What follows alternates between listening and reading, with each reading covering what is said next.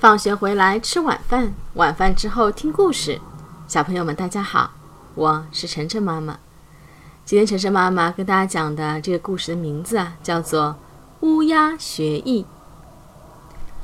从前，画眉、八哥和乌鸦都不会唱歌，于是他们一起去找大森林里最有名的歌手黄莺学唱歌。每天清晨。他们就开始学唱歌，黄莺唱，他们也跟着唱。过了一段时间，他们已经能掌握一点节奏和音调了。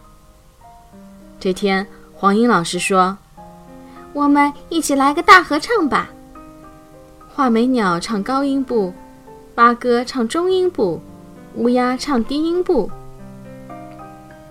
这原本是一个完美的组合。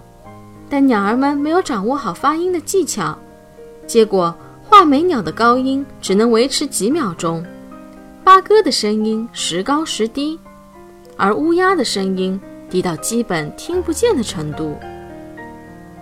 其他鸟儿听了他们的歌声，都开始嘲笑他们：画眉唱歌像是被人踩住了尾巴，八哥像一个损坏严重的老式唱片机，呵呵，乌鸦，它唱歌了吗？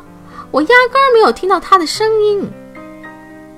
画眉、八哥和乌鸦难为情极了。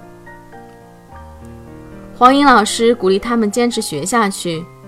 画眉和八哥听了黄莺老师的话，仍然继续练习。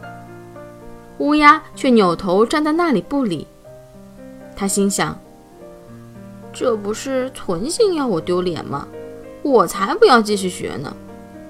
于是它扑扑翅膀，再也没有回来了。不久，画眉和八哥都学会了唱歌，而乌鸦一张嘴，仍然是难听的“嘎嘎”的声音。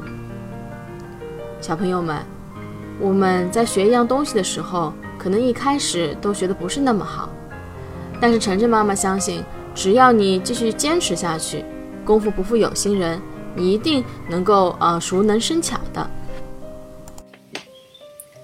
好了，谢谢大家收听今天的节目。每周一到周五晚上七点，晨晨妈妈准时来给大家讲故事。请订阅晨晨妈妈在喜马拉雅的频道，或者关注晨晨妈妈的公众号“上海 Nice Story”，也就是上海人加故事的英文单词组合。今天的节目就到这里了，再见。